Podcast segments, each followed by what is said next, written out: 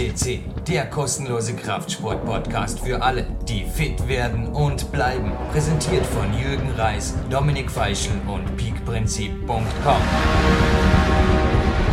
Hallo liebe PowerQuest CC-Hörer. Wir haben auf unserem Portal unter dem Menüpunkt Podcast Gold, äh, ja, ich sage mal so die very special Interviews zusammengefasst. Unter anderem Podcast Nummer 7, natürlich das äh, Interview mit dem Mr. Past 40, Clarence Bass persönlich. Und heute im Studio habe ich einen weiteren Gast, der ganz, ganz sicher in diese Riege der ganz besonderen äh, Beiträge aufgenommen wird, nämlich ein Karate-Weltmeister, Daniel De Vicili. Ein herzliches Willkommen, ein herzliches Willkommen im PowerQuest CC Studio. Hallo, danke für die Einladung. Freut mich sehr, dass ich jetzt diese, dieses Interview mit euch machen kann. Und bitte, legen wir los. Legen wir los, Daniel. Du warst äh, 1994 Weltmeister im Karate, 2002 Vize-Weltmeister. 1994 habe ich vorhin gerade gelesen, das hast du als Amateur geschafft. Also mit unheimlicher Willenskraft hat da dein eigener Verein über dich berichtet. Wie wird man, also ich habe die, ich stelle diese Frage öfters, aber wie wird man Weltmeister? Mal ganz. Ja, als erstens denke ich, glaube, braucht man mal die guten Gene zum Sportler zu sein. Also die Eltern geben da ein sattes Paket mit. Man muss die Konstellation haben. Speziell in meiner Sportart muss man sehr schnellkräftig sein gemischt mit einer guten Ausdauer dazu. Und dann kommt natürlich der eigene Wille dazu, das Ziel zu erreichen. Man benötigt gute Trainer, ein gutes Umfeld und wirklich ein eiserner Wille. Und was für einen Kampfsportler sicher sehr, sehr wichtig ist, für viele Sportler beim Kampfsport ganz besonders, dass man wirklich der absolute Kampfwille in sich hat, um sein Ziel zu erreichen. Wir haben vorher kurz miteinander gesprochen. Ich denke, mein Sport, das Sportklettern, ist ähnlich wie dein Sport oft missverstanden. Also genauso wie ich teilweise angesprochen werde über wilde äh, Free-Solo-Begehungen und Himalaya-Wände, so hat auch dein Sport im Wettkampf, also ganz sicherlich nicht mit irgendwelchen Hollywood-Platzsports-Massakern äh, äh, oder, oder irgendwas, äh, ich sage mal, ja, mit, mit Vollkontakt und so weiter zu tun. Was ist, Weltka was ist Weltklasse Karate? Bitte gib uns einen Einblick in deinen Sport als Profi. Also man muss mal unterscheiden, der Begriff Karate ist sehr groß. Da gibt es diese Profiserie, wo es wirklich auf das K.O. und den Gegner zu eliminieren gilt. Und dann gibt es die, die Serie von der World Karate Federation. Und hier gibt es so ein System, wo man auf Punkte kämpft. Also bestimmte Techniken geben Punkte. Beintechniken zum Kopf geben mehr Punkte wie eine Fausttechnik, weil mit dem Bein den Gegner zu treffen ist sicher schwerer. Das Ziel ist nicht, den Gegner zu verletzen, sondern so ähnlich wie beim Fechten, wer, wer landet zuerst seinen Treffer. Und hier kommt es natürlich auf diese Kampfweise sehr darauf an, dass man wirklich versucht, äh, so schnell wie möglich im Gegner in der Distanz drinnen zu sein und eigentlich seine Technik, seine Wertung anzubringen. Aber genau auch so im Defensivbereich, dass man schaut, dass der Gegner so wenig wie möglich Treffer landen kann. Und das ist also eine Mischung, war bei mir speziell immer so, dass ich eigentlich äh, mit, mich nicht speziell auf den Konter oder auf die defensive Arbeit konzentriert habe oder offensiv, sondern ich habe versucht, alle Varianten, alle Techniken, Fegetechniken, Beintechnik, Fausttechniken zu machen, so dass mich mein Gegner eigentlich schwer äh, durchschauen oder lesen konnte und nie wusste, wo er dran war. Also du hast versucht, ein möglichst kompletter Kra Kraft, Kampfsportler, also ein, ein, kompletter Athlet zu sein in deiner Sportart. Ja, natürlich. Äh, ich sage, da kommt einmal das, das physiologische Training kommt bestimmt auch dazu. Ich habe da sehr lange auch mit Klaus Bodenmüller, ein, ein Weltklasse-Kugelstoßer, zusammen trainiert und er hat mich da ein bisschen eingeführt in die Welt äh, des Krafttrainings, des Schnellkrafttrainings und habe das dann irgendwie abgemixt, auch mit dem Techniktraining, dass dieses wirklich Hand in Hand geht. Wenn man zu viel Zeit und Energie für das Krafttraining verwendet, fehlt es dann speziell im technischen Bereich. Und da habe ich auch oder musste ich meine Lehren daraus ziehen. Es waren auch Jahre dabei, wo es nicht so gut funktioniert hat, bis ich dieses, äh, sage jetzt einmal, Krafttraining, Techniktraining optimal abmixen konnte. Nun ist es ja gerade bei euch so, also in meinem Sport ist es, ich, ich habe mich vor allem an der Beweglichkeit in eurem Sport immer ein Vorbild genommen, habe teilweise auch Literatur darüber gelesen, wie Stretchen Kraftsportler und oder Kampfsportler, sorry, und natürlich dort auch immense Fortschritte gemacht. Nun ist es in eurem Sport aber auch so, dass die Leute natürlich in den, in den Beinen eine immense Schnellkraft, einfach auch eine Rohkraft brauchen. Wie kombiniert ihr dieses, diese teilweise fast schon unmöglich, physiologische Unmöglichkeit dieser Beweglichkeit mit gleichzeitiger Explosiv- und Schnellkraft? Wie funktioniert das? Also ich habe das eigentlich so geschaut, dass das von beiden Seiten nichts äh, Überschüssiges vorhanden ist. Äh, ich muss meine Beine nur so hoch kriegen, wie zum Beispiel 1,90 Meter oder 2 Meter Mann dasteht. Ich muss nicht auf 2,40 Meter oder 50 meine Beine hochreißen können. Und soweit habe ich auch mein Dehnungsprogramm äh, darauf abgestimmt, dass es wirklich spezifisch für meine Wettkampfsportart war. Und man hat halt im Trainingsplan eingebaut, jetzt ist eher die Phase, wo ich das forciere, praktisch meine Beweglichkeit. Und jetzt kommt die Phase, wo das, das Krafttraining im Vordergrund steht. Wobei, dass man immer beides etwas kombiniert hat. Man hat nie gesagt, okay, jetzt nur einen Monat dehnen, dann nur einen Monat Krafttraining, sondern Schwerpunkt ist jetzt dehnen und dann Schwerpunkt Krafttraining mit Techniktraining verbunden. Also du sagst Periodisierung ja, aber kein Bereich darf irgendwann während des gesamten Jahreszyklus völlig ausgeklammert werden. Natürlich nicht. Wenn ich zum Beispiel ein Monat, eineinhalb Monate mich speziell im, im Kraftbereich entwickeln möchte und diese eineinhalb Monate nie einmal Stretching, Techniken, Übungen vollziehe, werde ich natürlich stocksteif werden oder, oder fast nicht mehr an mein Level rankommen. Also darum ist das doch immer ein Begleiter, aber immer mit der speziellen Dosis. Du hast äh, vorhin erwähnt, dass du ja, dass, äh, dass du nur so weit gedehnt hast, wie, wie es halt erforderlich war. Ich kann mich erinnern, eines der ersten Male, als wir uns getroffen haben im Kraftraum des Landessportzentrums. Da habe ich dich auch angesprochen auf, glaube ich, Jean-Claude Van Damme oder einige Schauspieler, ähm, ja, die einfach sehr, sehr beweglich sind. Ähm, ja, und du hast eigentlich auch ähnlich erwähnt, so ja, das ist alles nicht so schlimm. Jetzt hast du vorher den mentalen Fokus oder den, um, den unbedingten Wille zum Sieg auch angesprochen. Du hast auf mich noch nie einen wirklich so, sage mal, verbissenen Eindruck gemacht. Ich, ich, weiß nicht, wie, wie ich mich genau ausdrucken soll. Also du bist für mich ein lockerer Weltmeister. Also immer auch vom, vom du, du, du, ich meine, die, die Leistungen sind, sind gewaltig, aber wie bringst du diese Lockerheit mit, dem, mit doch dem hundertprozentigen Fokus zum Sieg auf einen Punkt? Ja, also Lockerheit ist enorm wichtig. Äh, man muss jetzt erwähnen, Jürgen, äh, mein Weltmeistertitel habe ich 1994 gemacht, da war ich um einiges jünger jetzt. Äh, war im gesamten Lebensstil sicher etwas verbissener, verkrampfter. Äh, ich habe dann gemerkt, dass diese absolute Verbissenheit und Verkrampftheit, dass das nicht unbedingt zum Ziel führt.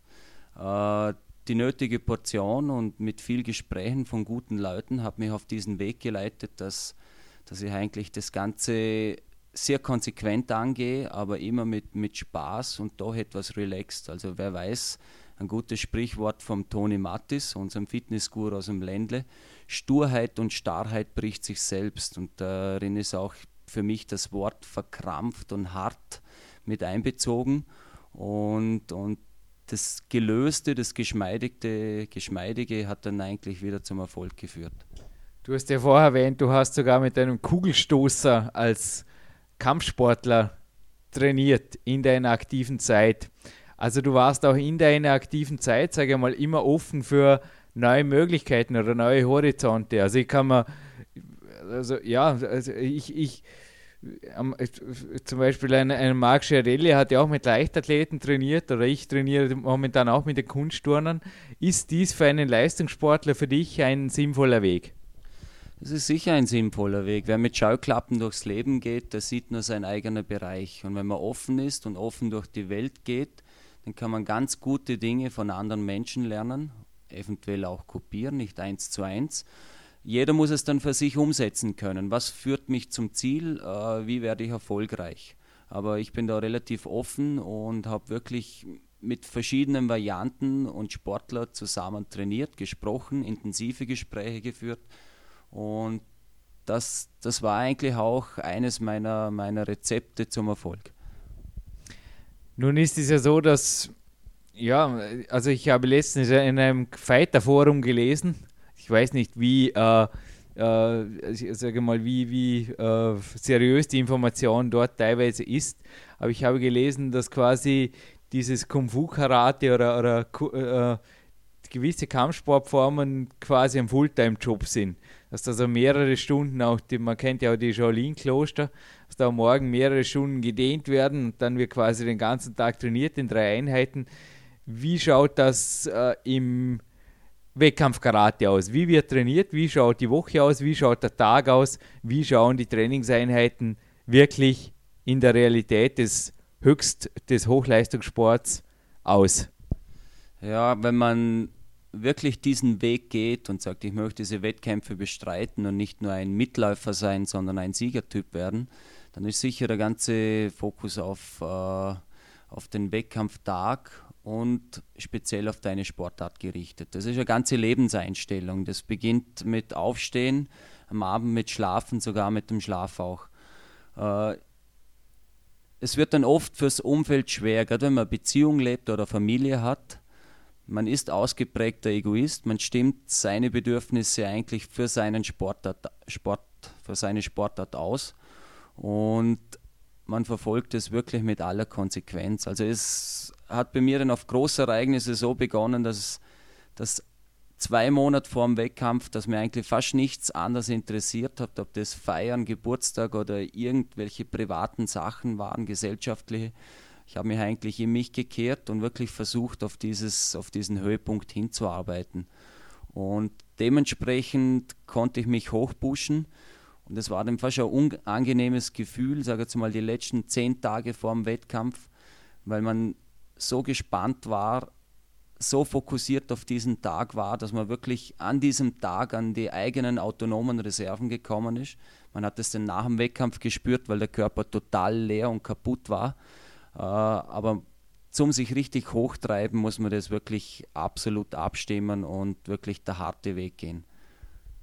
Ja, und dass dieser zum Erfolg führt, hast du mit deinem Weltmeistertitel natürlich bewiesen. Im Fernöstlichen ist es so, dass Kampfsport, es gibt ja auch Begr den Begriff des Karate-Do, äh, habe ich auch schon darüber gelesen, dass der Kampfsport natürlich äh, fast schon philosophisch weit über den Sport oder weit über die reine körperliche, sage mal, Leistung oder irgendwelche körperliche Ausdrucksweise hinausgeht. Ich meine, es gibt ja auch die Katas oder es geht in die Meditation hinein. Inwiefern hast du da äh, dich ich sage mal, hineingesteigert in diese Ebene oder inwiefern hat das heute noch Bedeutung für dein Leben? Äh, generell soll der, der Leistungssport, der Sport auch eine, eine Lebensschule sein. Für mich war das speziell im Karate auch sicher mit ein Grund, praktisch auf gut Deutsch gesagt, einen besseren Mensch zu werden, ein besseres Leben zu haben. Man ist mental gesund, man ist körperlich gesund, äh, man versucht mit fairen Mitteln zu arbeiten, man ist konsequent, man kann, man kann Erfolg verdauen, man kann Niederlagen verdauen. Also es ist eine komplette Lebensschule für mich.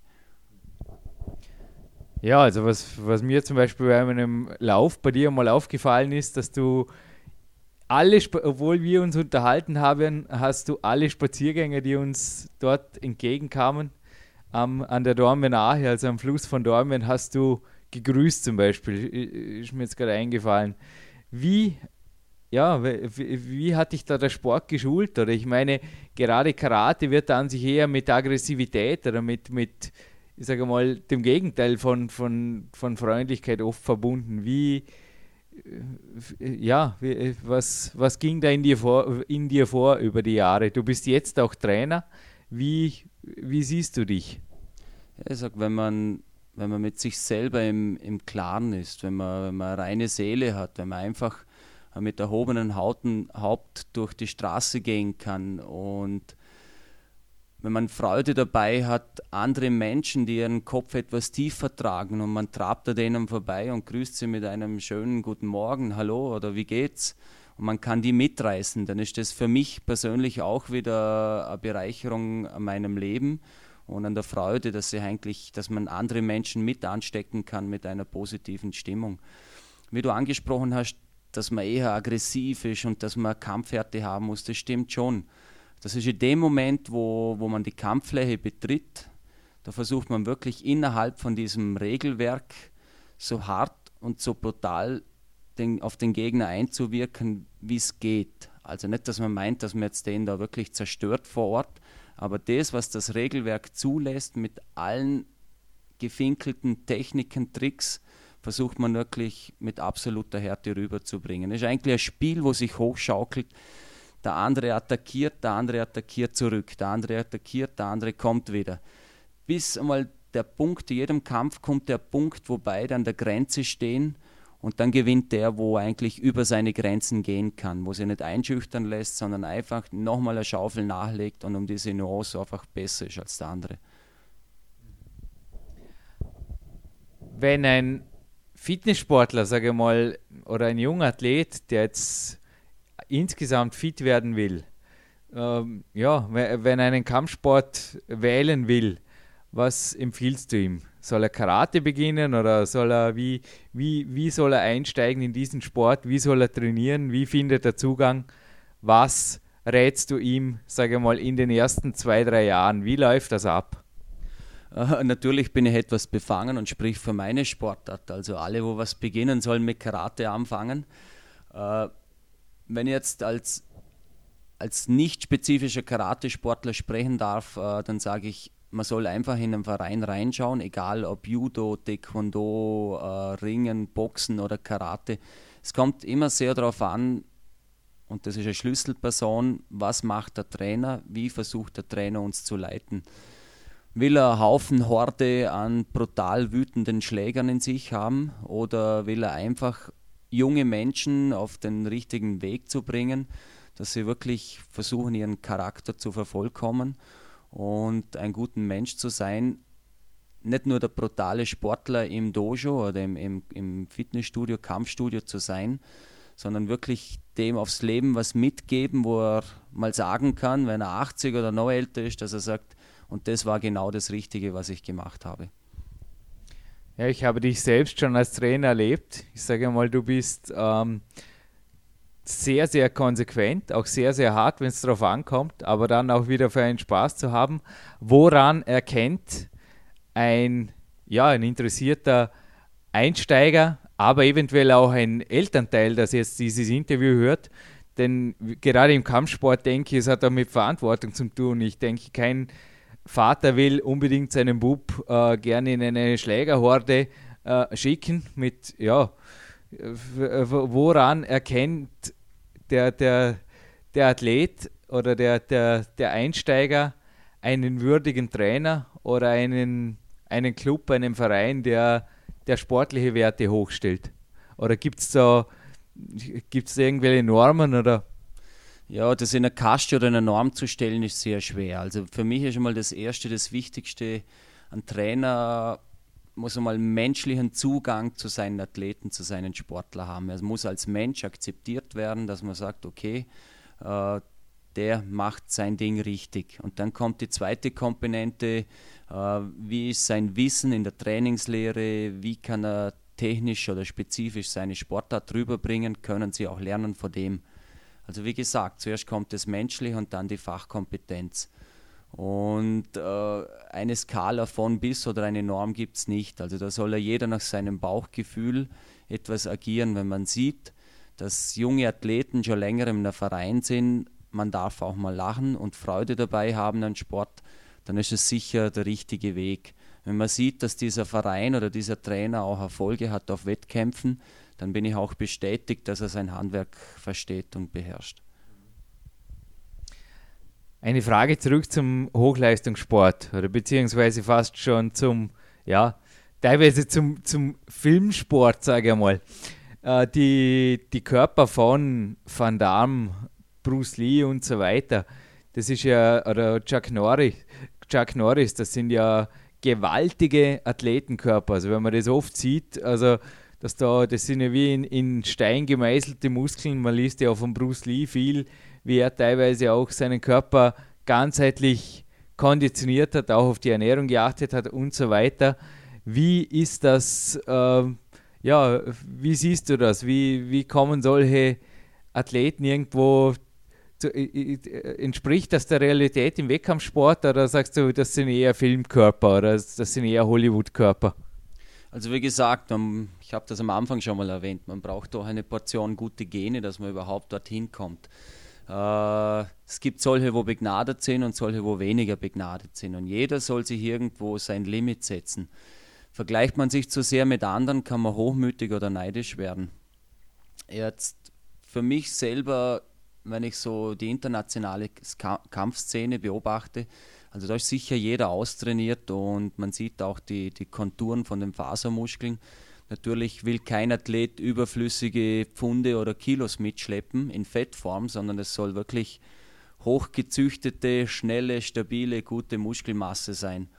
Und du, weil du angesprochen hast, diese Filmstars, äh, Chuck Norris, Bruce Lee und so weiter, die haben auch ihre Sportart gelebt. Die haben das sicher nicht nur für die Leinwand gemacht, sich praktisch so hoch zu pushen. Die haben das einfach gern gemacht, die sind am Morgen aufgestanden und hatten Freude an ihrer Bewegung und an ihrem Sport.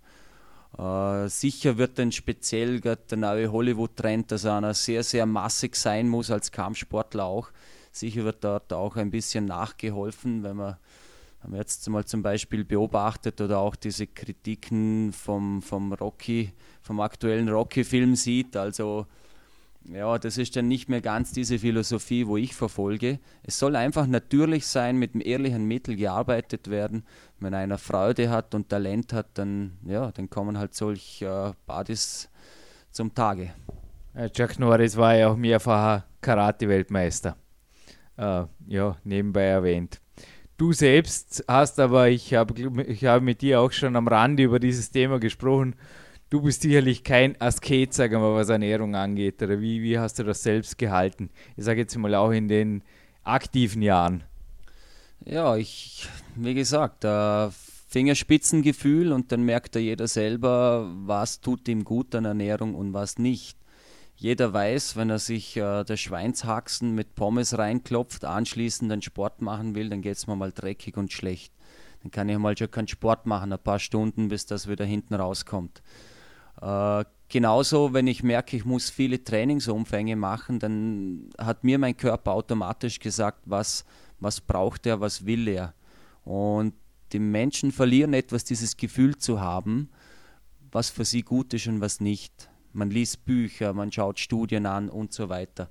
Man kann auch dort sehr viel rauslernen, aber also ich möchte schon appellieren, dass er jeder für sich in sich kehrt, auf seinen Körper hört und mitbekommt, was gut ist für ihn. Also ich zum Beispiel weiß, ich, ich kann absolut keine Milch trinken, weil dann geht es mir einfach miserabel und schlecht.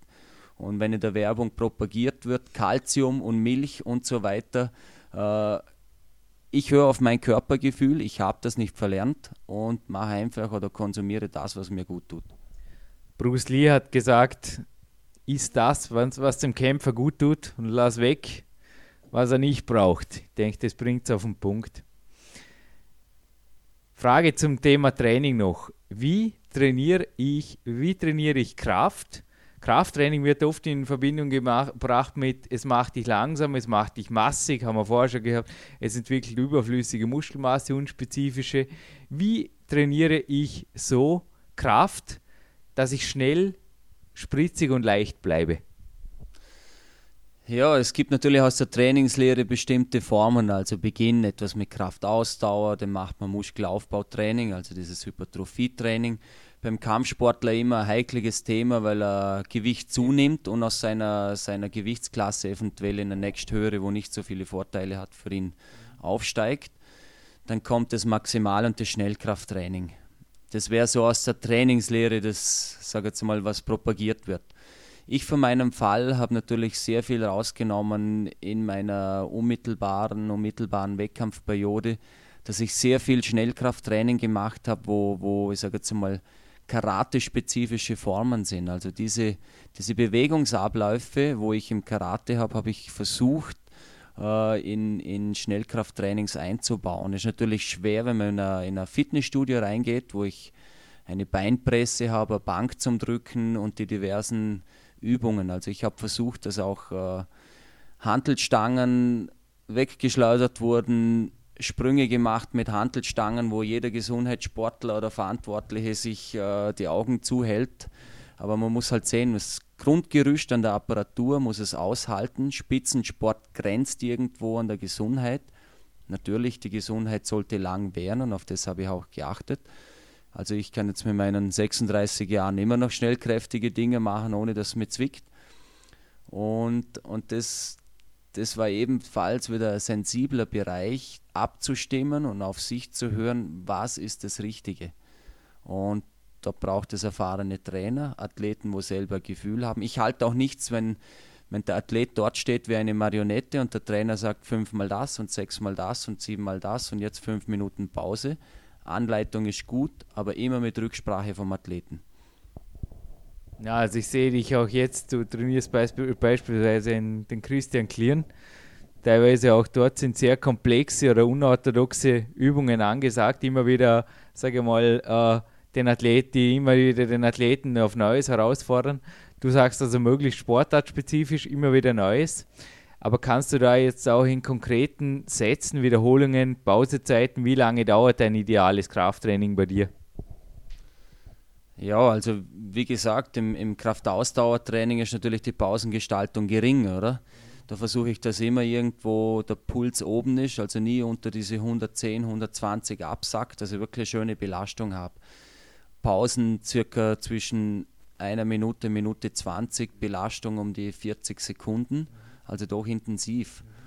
Im Hypertrophie-Training, dass ich einfach merke, dass sich meine Muskulatur wirklich aufbläst, dass der Muskel dick wird. Äh, Pausengestaltung um die zwei Minuten als Faustformel. Ich habe es eigentlich praktiziert, nie mehr als, als zwei Sätze von einer Übung zu machen, habe aber artverwandte Übungen gemacht, also mehrere artverwandte Übungen aber von jeweils spezifisch nicht mehr wie zwei Sätze. Im Schnellkraftbereich natürlich ist die Pausengestaltung sicher wichtig und dort ist wieder dieses besondere eigene Körpergefühl gefragt. Wann merke ich, äh, wie schnell hat mein Körper nachgeladen? Wie schnell kann ich ihn wieder an diese Leistungsgrenze bringen? Und was bei diesem Schnellkrafttraining ganz klar und wichtig ist, dass die absolute Einstellung vom Kopf da ist. Also ich kann nicht, also ich muss eigentlich wirklich gut erholt dastehen äh, muss auch im Kopf frisch sein, dass ich wirklich aus mich rausgehen kann, das Maximale rausholen kann. Also wenn das, das Schnellkrafttraining schon fast ein Wettkampftraining wäre. Also vor dem Schnellkrafttraining ein, zwei Ruhetage oder wie, wie schaut das bei euch aus? Auf die speziellen Wettkämpfe sicher hin, also dass bis zu zwei Tage Pause waren bis das nächste Schnellkrafttraining angesetzt wurde. Äh, wie gesagt, ich muss auch erwähnen, dass denn in der unmittelbaren Wettkampfphase maximal ein bis zwei schnellkräftige, also Schnellkrafttraining gemacht wurden und sondern mehr auf das, das Kampfspezifische trainiert wurde. Also das sage mal, das Krafttraining oder die Konditionierung generell rückt dann natürlich in der Wettkampfperiode immer mehr in den Hintergrund und es kommen immer mehr, sage mal, Kämpfe und wirklich ganz, ganz wettkampfspezifische Trainingsinhalte zum Tragen. Ja, das ist richtig, äh, weil im wettkampfspezifischen Training habe ich dann genau diese Komponenten, wo, wo mir eigentlich auf den Wettkampf hin scharf machen. Also da lässt man dann die, die, die Handelstange etwas wegfallen und beginnt dann wirklich mit diesem spezifischen Training. Also was sehr hart ist auch für das Mentale. Wir haben, ich habe das eigentlich, ja, hassen ist ein schlimmes Wort, aber ich habe es wirklich fast gehasst, eine japanische Runde zu machen. Das heißt, ein Kämpfer steht in der Mitte und je nach Trainingszeit, wie es der Trainer angegeben hat, man ist vier Minuten in der Mitte gestanden und jede Minute ist ein frischer Gegner reingekommen, Sparingspartner. Also man hat nach der ersten Minute übersauert und die nächsten drei Gegner hat man eigentlich nur noch so irgendwie schleppend drüber gebracht, aber natürlich mit höchster Qualität. und natürlich mit mentalen Power. Wenn du da keinen Kampfwille hast, dann steckst du nach dem zweiten frischen Gegner auf und dann wirst du eigentlich, ja, dann bist du der Leidtragende und das will man nicht sein im Kampfsport. Und das sind so Trainingsformen, wo wir praktiziert haben. Ja, die letztens ja, oder die dich ja schlussendlich auch einem Weltmeistergegner ins Auge blicken ließen und ihn besiegt, ihn besiegen ließen. Was ging in diesen Sekunden in dir vor? Ich denke gerade als Abschlussfrage, was ging in diesen Sekunden in dir vor? Du hast vorher, du hast vorhin erwähnt, dass bei einem Kampf irgendwann so eine Art Apartheid Exequo-Situation herrscht und dann gewinnt einfach der Stärkere. Wo war bei dir der Gedanke, jetzt werde ich Weltmeister, jetzt bist du fällig, jetzt, ja, jetzt erreiche ich mein Ziel. Ich habe mir mein Ziel gesetzt, ich habe zwei Monate darauf hingearbeitet oder zwei Monate war ich jetzt überkonsequent und jetzt, ja, jetzt hole ich es mir, was ich verdient habe. Was läuft da in diesen Sekunden ab?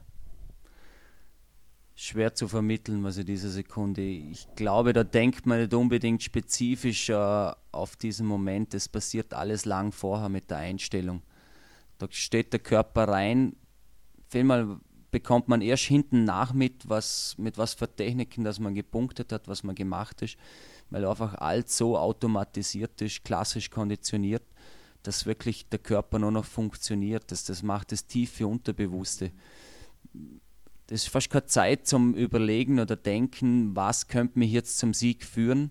Wenn ich das im Gedanke habe, dann, dann kann es vielleicht schon zu spät sein und bin ich zu unkonzentriert und habe diesen Kampf verloren. Also das findet, hat für mich lang vorher stattgefunden und dass ich wirklich drinnen stehe und denke lang vorher, es kommt keiner an mir vorbei.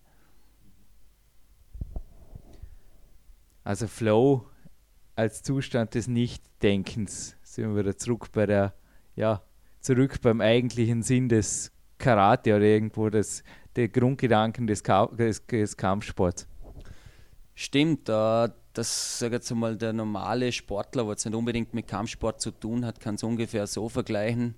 Ich mache bei meiner Küche eine Kaschentür auf, wo die Gläser oben stehen und es purzelt irgendwas raus.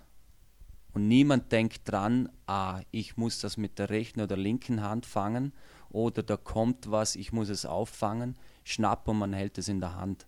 Man tut es einfach. Und so passiert es ungefähr auf einen gut vorbereiteten Wettkampf. Ja, Daniel, ich bedanke mich bei dir in aller Form, dass du hier warst. Wünsche unseren Hörern auch, dass sie einfach im rechten Moment das Richtige tun, die richtige Entscheidung treffen. Hoffe natürlich, dass einige auf dieses Interview jetzt auch motiviert oder auf dieses Interview hin motiviert sind, wirklich eventuell auch dem Kampfsport in ihrer sportlichen Laufbahn, sofern es noch nicht fixiert ist, die Hauptsportart eine Chance zu geben. Und bedanke mich bei dir und wünsche dir ja auch für deine Trainerzukunft jetzt natürlich alles, alles erdenklich Gute. Okay, ich bedanke mich auch und als Abschlusswort möchte ich einfach sagen, habt Spaß bei dem, was ihr tut, macht es mit Leidenschaft, mit Liebe und dann kann nichts schief